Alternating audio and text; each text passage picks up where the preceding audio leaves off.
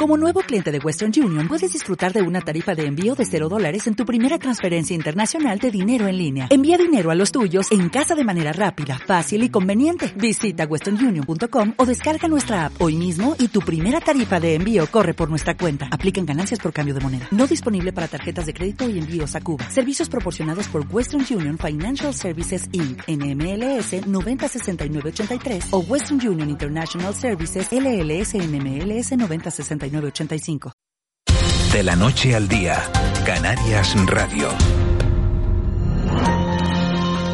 El desayuno.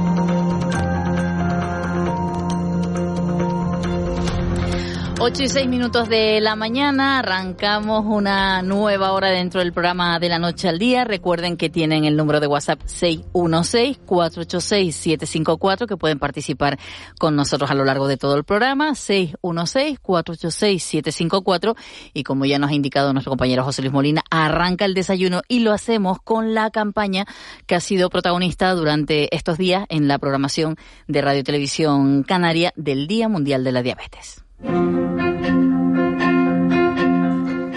Televisión Canaria a favor de la lucha contra la diabetes.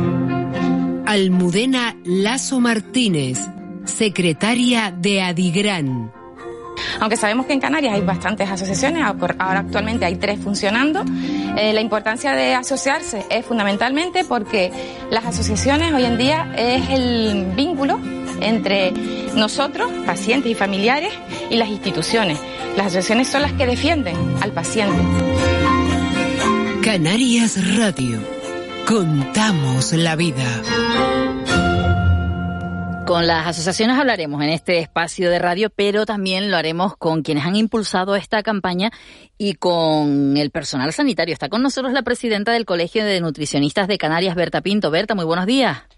Muy buenos días, ¿qué tal? Hoy recordamos ese día, Día Mundial de la Diabetes, y lo hacemos para recordarnos a todos, Berta, que tenemos que cuidarnos un poquito. Sí, eh, no solo para tratar en el caso de que, de que de que bueno de que suframos de diabetes sino también para poder prevenir no el que el que nos aparezca en un futuro. Sí. En el caso de Canarias la diabetes afecta actualmente a casi 200 residentes en las islas, de los que sabemos, porque recordemos que es una enfermedad silenciosa. De hecho, los expertos dicen que se estima que una de cada dos personas adultas con diabetes no están diagnosticadas. Y como esto se llama el desayuno, pues vamos a empezar la mañana desayunando con Berta Pinto. ¿Y cómo podemos hacerlo para empezar a cuidarnos?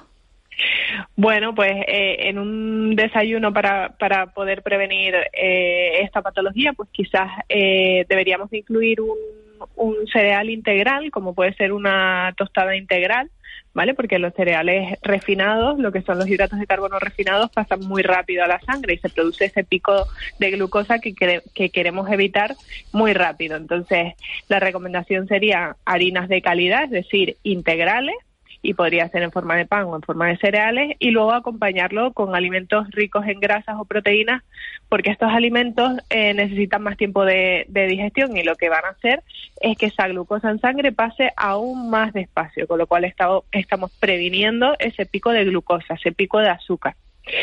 Y entonces, bueno, pues sería eso, podríamos poner como ejemplo un pan eh, un poco de queso fresco de aquí de las islas y un poquito de aceite de oliva y luego lo podríamos acompañar con pues con un café, con una pieza de fruta, lo que estimemos, ¿no?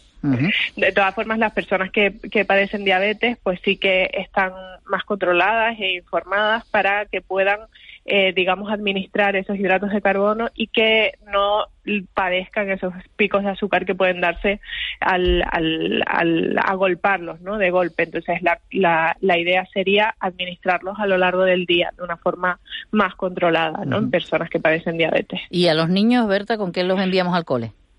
Pues lo mismo, lo que pasa que claro, no podemos enviarlos con, por supuesto no podemos enviarlos con pues típicas galletas, ¿no? Ni, un, ni un bol, ni un bol con los cereales, ¿no?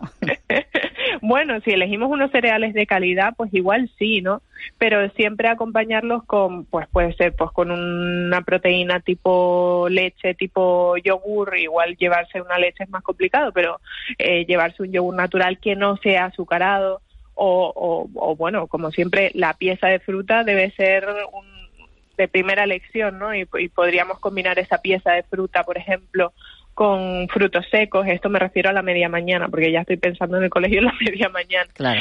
Eh, realmente por la mañana en el desayuno esos niños y niñas tienen que, que, comer lo mismo que nosotros o muy parecido, ¿no? En otras cantidades, pero realmente pues ese cereal integral, esa proteína, esa grasa, si lo estimamos así, o esa pieza de fruta podemos jugar con, con, esos alimentos. ¿no? Berta, nos decía la pasada semana Benito Maceira, el reconocido nefrólogo, que es cierto que hay quienes quieran cuidarse, pero la situación económica no es buena para, para todo el mundo para poder tener pues esos hábitos saludables, a lo mejor comprar otro tipo de productos, pero por ejemplo, tú decías los cereales integrales, el precio con el otro tipo de cereal es, es, un poco mayor, pero, pero a lo mejor aquí sí que nos lo podemos permitir, pero a lo mejor en, en el tema de la fruta y la verdura, lo de temporada quizás. Claro, nos tenemos que ir a, fruta y verdura de temporada y si puede ser de proximidad incluso incluso mejor. Eh, sí, tenemos una problemática muy grande en Canarias con respecto con respecto a los precios. Somos una comunidad que desgraciadamente pues eh, está empobrecida y que y que el acceso a, alimentos saludables quizás es más difícil que a otros que no lo son. Pero bueno, hay hay ejemplos como puede ser, pues antes me comentabas, no, los cereales integrales pueden ser un poco más caros, sí, pero podemos ir a una avena y tampoco ser extremadamente extremadamente caro. Y las frutas y verduras cogemos de, de temporada y de proximidad y, y, luego ya hay alimentos que, que, bueno que podemos encontrar y que no hay tanta diferencia como puede ser las legumbres. Ya me estoy yendo a comidas y, y cenas no eh, las legumbres son muy baratas y ayudan a, a, prevenir esa, esa diabetes porque tienen, eh, tienen hidratos de carbono y tienen proteínas, con lo cual el pico de azúcar, de glucosa va a ser eh, más lento. Entonces, hay opciones. Lo que pasa es que tenemos que buscarlas y tenemos que, que tener conocimiento y, y que nos sí que, que nos faciliten el acceso a, a esos productos más saludables. Que eso eh, es más difícil. Señora Pinto, buenos días. Si el desayuno es la comida más importante del día, o eso dicen. Mm. Eh, este desayuno que usted ha, descrito al principio de una tostada, un poquito de queso, una fruta mm. y, café, eh, no, no es poco. A ver, lo primero que tenemos que decir es que el desayuno no es la comida más importante del día. Realmente podemos eh, no desayunar. Esto depende de cada persona y de las necesidades de cada persona. Y luego, con respecto a las cantidades, por supuesto, yo he puesto un ejemplo, eh, pero estas cantidades, claro, esto lo decimos para la población general, pero realmente tenemos que adaptarlas a las características de la persona, que se levanta con hambre, o igual hay otra que no se levanta con hambre y no necesita ese desayuno. Eh, ver también las ingestas que tiene a lo largo del día, o sea, hay que tener en cuenta muchos factores, ver la actividad física que hace, hay muchos factores a tener en cuenta. Esto era solo, solo un ejemplo. Y eso de, que el desayuno es la comida más importante del día, tenemos que desterrarlo, ¿no? Ese, ese falso mito. que, que, también decías, Ángeles, gofio, gofio que es muy nuestro, ¿no? Gofio, maravilloso. ¿Y cuál es la más importante? Ir comiendo durante todo el día, ¿no? ¿El qué, perdón? Es que ¿cuál es la comida más importante? Ah, no hay una comida más importante. Realmente es que la distribuyamos como como, bueno, de acuerdo a las necesidades de cada persona. Y lo decía, ¿no? No es lo mismo una persona que hace actividad física todos los días que una persona que es sedentaria, por ejemplo, ¿no? Entonces, bueno, pues tenemos que, irlo viendo. En personas con diabetes, por ejemplo, pues sí que tienen que intentar em, distribuir esas comidas lo máximo posible. Comidas más pequeñas, pero eh, mayor mm, veces al día. de, Enseguida. señora Pinto, mm, vamos a ver, dos, dos dudas, ¿no? Muy prácticas, creo que las tiene bastante gente. Hace unos mm. meses dejé del azúcar, ¿no? Digamos, de, la leche y demás y tal. Eh, y, ahora utilizo, utilizo vamos, eh, ingiero, por tanto, eh, mm. edulcorante. ¿Lo hago mal? ¿Lo hago bien? ¿Lo hago regular? Pues, a ver, es un periodo de transición en el que esos edulcorantes serían adecuados. Aunque el objetivo sería el que podamos consumir los alimentos sin edulcorar.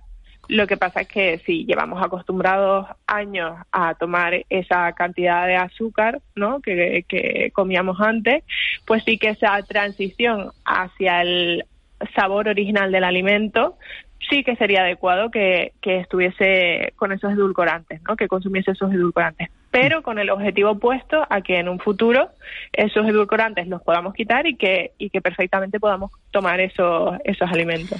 Mm, enseguida vamos a hablar con la Asociación de Diabetes de Tenerife, pero quería hacer una consulta, señora Pinto, que a lo mejor la pongo en un aprieto porque no sé si conoce, entiendo que sí, por, por su trabajo. Sacenda, el, el parece que es el milagro ahora de, de los medicamentos aprobados por la Agencia Europea para el tratamiento de la, de la obesidad. Hmm. Pero que, eh, no hmm. debería de, suministrarse a cualquier persona que quiera bajar de peso. Claro, con control, eh, eh, además con, con un, con un endocrino al lado pautando pautando este medicamento y realmente sin perder el rumbo en el sentido de que mm, lo primero es una educación nutricional adecuada y luego veremos otras opciones, ¿no? Pero lo importante o, o quizás lo primero es que, que, estemos comiendo bien, que estemos haciendo deporte y, y, luego ver si hay otras opciones y siempre bajo supervisión médica, por supuesto. Hablo de este medicamento y lo relaciono con esta sección porque es un medicamento que hasta ahora pues se suministraba o se, se em, recetaba a, a personas que tenían tratamiento de diabetes de tipo 2. Sí, sí, exacto. Y, y, bueno, y ahora también se ha empezado a utilizar, eh, bueno, pues en, ciertas patologías como la obesidad y demás eh, para el control y cuando hay una diabetes de por medio y demás. Pero bueno, yo, o sea, simplemente transmitir, porque esto sería bajo supervisión de, de un endocrino, pero simplemente transmitir que, la importancia, ¿no? De, de, de la nutrición y de la actividad física para poder controlar este tipo de patologías. Berta, muchísimas gracias. Un saludo. Un saludo, gracias. Buen día, presidenta del Colegio de Nutricionistas de Canarias. Nos llega otro mensaje por aquí. Hola, buenos días. El gofio. Y el gofio no es importante quizás más que los cereales procesados. Entiendo que es una, una pregunta. Pues sí, ya lo hemos dicho que lo aportaba nuestra compañera Ángeles Arencibia. Fran Daria, gerente de la Asociación de Diabetes de Tenerife. Muy buenos días. Hola, buenos días. Hoy veremos algunos edificios iluminados de azul por el Día Mundial de la Diabetes, pero ¿qué tipo de actos o qué organizan en un día como el de hoy? Bueno, lo que respecta a las asociaciones de diabetes, que estamos englobadas en la Federación de Asociaciones de Diabetes de Canarias, FADICAN, tenemos para hoy, y no solo para hoy, sino incluso a partir de, estas fechas, del 14 y todo casi todo el mes de noviembre, varios actos ¿no? Eh, previstos, que son sobre todo mesas informativas para dar información, asesoramiento a las personas que se acerquen a, a estos lugares. Por ejemplo, en, en Gran Canaria van a estar en la Plaza de España, que la llaman la Plaza de la Victoria también, eh, vamos a estar también en Fuerteventura, en, digamos, en la, a través del Centro de Salud de Gran Tarajal, en Tenerife será en el Centro Comercial La Villa, donde también va a haber mesas informativas y personal sanitario de la Gerencia de Atención Primaria de Tenerife y, de, y del Hospital Universitario de Canarias. ¿no? Se trata pues un poco bueno pues de, sumarnos a este Día Mundial ofreciendo todo tipo de información respecto a la diabetes. ¿no? Fran, eh, estos días estamos hablando mucho de la, de la diabetes. En Canarias recordemos que afecta a unas 200.000 personas. Leí ayer un, un estudio que habla del aumento en la Europea de un 15% de aquí a 2045. Ahora en el mundo 500 millones y se espera que sean 700 de aquí a dos décadas. Pero lo peor es que hay gente que no lo sabe. Sí, exacto. Las previsiones no son halagüeñas porque realmente ya nos llevan avisando bastantes años atrás las sociedades más importantes especializadas en diabetes, como la Federación Internacional de Diabetes y la propia OMS, que la subida de personas con diabetes va increciendo, ¿no? Entonces, pues ahora mismo estamos en una cifra a nivel mundial bastante alta, que rozan los los 500 millones de personas en el mundo.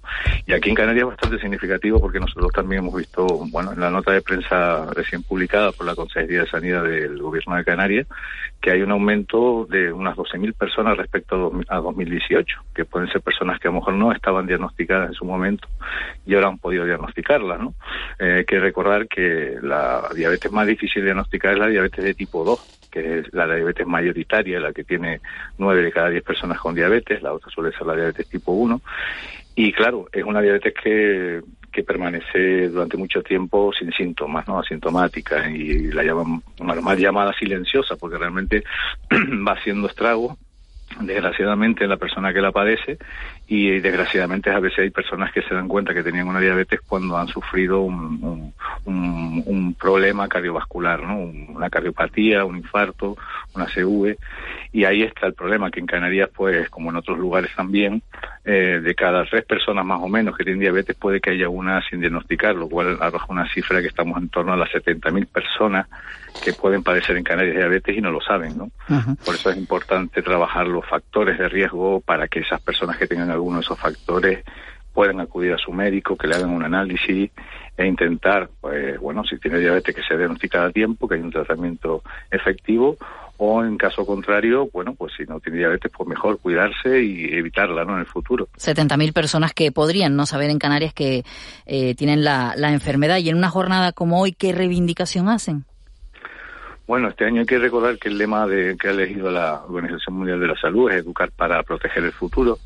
Aquí educar es una palabra, bueno, bastante amplia, que por un lado tiene, tiene tintes de prevención, prevención para la sociedad en su conjunto, para educar en salud, para saber, como decía mi, la invitada anterior, eh, cuidarse con estilos de vida saludables, hacer ejercicio, comer saludablemente, pero también, y muy importante, sobre todo para las asociaciones de pacientes que llevamos muchísimos años reivindicándolo, es mejorar la educación diabetológica lo que conocemos como formar a, las personas con diabetes en, en, aquellos procesos, sobre todo, que necesitan conocer para llevar bien su patología, ¿no? Cómo deben hacer la alimentación, eh, si están con insulina, cómo deben inyectarse correctamente, etcétera, ¿no? Eh, hay que recordar que más del 90% del cuidado de la diabetes es autocuidado. Entonces esa persona debe estar bien instruida y la educación terapéutica en diabetes es parte fundamental del manejo. Eh, señor Arias, buenos días. La, diabetes, bueno, la obesidad y su consecuencia, la diabetes, eh, mm, se ha convertido en una enfermedad de personas pobres en el mundo rico. Esta, esta, esta, esta, tendencia, ¿cómo se revierte? Bueno, sí es verdad, ¿no? hay que, también hay que recordar que no toda la diabetes tipo 2 viene de la obesidad, no es necesario ser obeso, es verdad que el 80% de las personas con tipo 2 son personas con exceso de peso y algunas con obesidad también, ¿no? Y tienen muchísimos más pues posibilidades de que tengan esa diabetes. Pero es verdad, es decir, en los lugares donde eh, hay más pobreza, esta patología es mucho más extensa, muchísimo más extensa ¿no? que en otros lugares.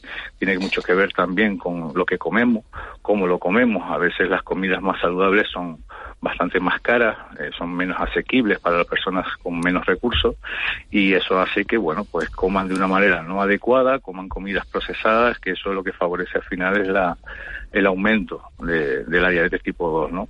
¿Cómo se revierte? Pues desde luego intentando abaratar los costes de, de los alimentos que ya bastante caros están. Estamos en un, en un momento actual donde, donde todo está carísimo, donde todo ha subido un porcentaje bastante alto y esto a quien más afecta es a las personas que menos recursos tienen que pueden y que no pueden acceder tan fácil a los alimentos considerados más saludables, ¿no?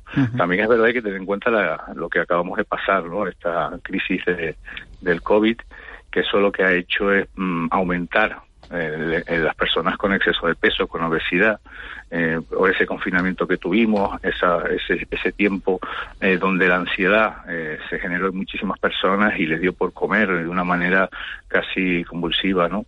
Eso mm, también se traduce y se está traduciendo, porque lo están viendo ya en algunos estudios los especialistas, en un aumento de patologías como la diabetes tipo 2, la obesidad y, y al fin y al cabo problemas también de, de otro origen, ¿no?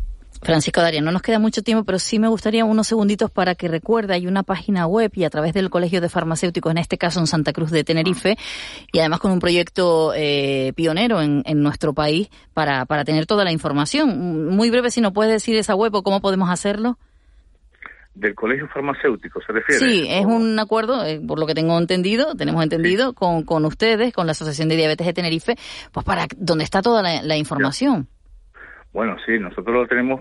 y para y para y para enviar eh, los suministros que necesiten las personas ah, con diabetes a, a su farmacia. Sí, eso, eso, sí, bien, eh, ya sé a qué se refiere. Realmente eso tiene que ver, precisamente salió en el confinamiento, nosotros nos pusimos en contacto con el Colegio Oficial de Farmacéuticos, porque, eh, bueno, las personas que son ser personas con diabetes tipo 1, que utilizan bombas de insulina o sensores continuos de glucosa, eh, estos fungibles, estos materiales que necesitan de repuesto que lo dan cada tres meses en el hospital, tenían que acudir al hospital. Entonces, con el, con el tema del confinamiento y todo, y evitar que estas personas de alto riesgo eh, con el tema del COVID, pues acudieran al hospital, llegamos a un acuerdo con el Colegio Oficial de Farmacéuticos y con las cooperativas farmacéuticas para que a través de un protocolo eh, que es un bueno rellenar un documento que está en la página web de, la Asociación de Diabetes de Tenerife, eh, pudieran solicitar que le enviaran este material, los materiales fungibles de las bombas o de los sensores, a la oficina de farmacia que eligiera el paciente. ¿no? Esto, la verdad, que se ha mantenido hasta actual, hasta ahora y realmente está funcionando bastante bien. Es algo que le estamos pidiendo a la Consejería de Sanidad para que lo haga para toda Canarias porque creemos que bueno que a veces acceder a los hospitales para recoger este material pues a veces provoca hacinamientos en, los pasillos de los servicios de endocrinología o de pediatría, porque también ocurre con los niños, y creemos que sería una buena idea para, para toda Canarias, ¿no? Para casi una también la provincia de, de Las Palmas, porque esto de momento solo se está haciendo en la provincia de Santa Cruz de Tenerife. Pues eh, estaremos en contacto a ver si también funciona para informar a todos los que las personas que tengan diabetes y que necesiten el suministro de, de, de, este tipo de material que, que, utilizan para la detección de la diabetes, que lo puedan tener en la farmacia y no tengan que trasladarse a los centros hospitalarios. Francisco Darias, muchísimas gracias. Muchísimas gracias a ustedes. Un buen día. Y un buen día. Y en este desayuno no queríamos faltar el ratito para poder hablar con Ana Trabadelo, presentadora y coach. Ana, muy buenos días. Mañana. e impulsora de, de, la campaña que hemos podido ver y escuchar en Radio y Televisión Canaria durante estas dos últimas semanas. Es necesario, ¿verdad, Ana, seguir celebrando este Día Mundial de la Diabetes? Sí, es necesario, mientras exista la diabetes, es necesario que sigamos formando, informando, entreteniendo, normalizando y visibilizando porque, porque es nuestra realidad. Así que sí, en esas hemos estado, ofreciendo cápsulas diarias con, con cierta información mm, fácil e interesante para las personas que conviven con diabetes. Y ayer culminamos con el especial Diabestar, que, que es una guía práctica tanto para los niños como para los padres de esos niños que acaben de llegar al mundo de la diabetes, como para muchos adultos que realmente eh, a lo mejor han sido diagnosticados, diagnosticados hace muchos años y su información pues no estaba actualizada. Entonces, mm, yo he considerado, por mi propia experiencia personal, que, que recibir la información de una manera, bueno, pues vestida de fantasía, de unicornio, de dibujos animados, siempre es mucho más agradable que recibirla con esas palabras que a veces resultan duras para quien convive con la enfermedad y escuchamos palabras que a mi parecer no deberíamos escuchar porque no son necesarias, porque no suman. Eh, buenos días, Ana. Eh, ¿Cuáles son los, eh, los principales déficits de información que tiene una persona que se enfrenta con esta enfermedad, que la diagnostican? ¿Cuáles son los, los principales ideas que son erróneas, ¿no? que tenemos asumidos respecto a la diabetes 2? Bueno, hay muchas, hay muchas. Eh, la más dañina, probablemente, porque estigmatiza mucho al paciente, yo estoy hablando todo el tiempo de diabetes tipo 1, ¿vale? Eh, la diabetes tipo 1 es una enfermedad que no se puede prevenir. El problema, eh, hay muchos problemas de base. Uno de ellos puede ser que la diabetes tipo 1 y la diabetes tipo 2 se llamen igual, porque no tienen nada que ver, son dos enfermedades diferentes. Y esto hace que muchas veces a la gente se le quede en la cabeza una idea que tiene que ver más con la tipo 2 de personas que no utilizan insulina que con la tipo 1. La, diabetes tipo 1 es una enfermedad autoinmune, aparece porque sí, porque tiene que aparecer, de hecho suele dar en la infancia. Y básicamente es que nuestras células beta dejan de generar insulina, con lo cual tenemos que hacer un trabajo manual con un bolígrafo de insulina. Es decir, decidimos lo que vamos a comer, calculamos en base a esa comida cuánta insulina nos tenemos que poner y la cubrimos nosotros manualmente. Entonces, ¿qué pasa? Que como hay esta confusión y, todos estos tópicos que solemos escuchar, mucha gente piensa que las personas con diabetes mm, tenemos como una especie de alergia al azúcar. ¿Por qué? Pues porque, primero porque hay una falta de educación muy grande en esta sociedad, que porque aunque no tengas diabetes, creo que todos deberíamos tener ciertos conocimientos porque todos comemos. Entonces, que la gente piense que el azúcar es algo aparte y los hidratos de carbono son otra cosa, eh, es un problema. Es decir, muchas veces la gente eh, vemos cómo consume productos sin azúcar como si no hubiera un mañana pensando que son más sanos y a la hora de la verdad la insulina con la que cubrimos eh, esa galleta, ese, ese postre o ese bizcocho, ese lo que sea sin azúcar, suele ser incluso más insulina que con la que cubrimos uno normal. Entonces, todo ese tipo de tópicos hacen que, primero que se estigmatiza al paciente, no, tú no puedes comer esto, no es que nosotros no tenemos ninguna alergia. Y segundo, que, que no se cuide lo que nos llevamos a la boca. Los productos que son sin azúcar normalmente son más insanos para todo el mundo eh, que los productos de su versión original. No diciendo con esto que los originales sean sanos, ¿vale? Pero los sin azúcar suelen ser peor porque tienen peor calidad al intentar favorecer esa esa palatabilidad al haberle quitado el azúcar. Ana Rabadelo, muchísimas gracias por estar con nosotros, muchísimas gracias por esa campaña que no quedará aquí porque sigues trabajando sobre todo a través de las redes sociales. Eh, así que gracias por estar con nosotros un día más y seguiremos hablando del Día Mundial de la Diabetes y todos los días de la diabetes y de otro tipo de enfermedades para que nos cuidemos un poquito más. Muchas gracias, un abrazo grande. Hasta pronto, Ana. Ocho y media.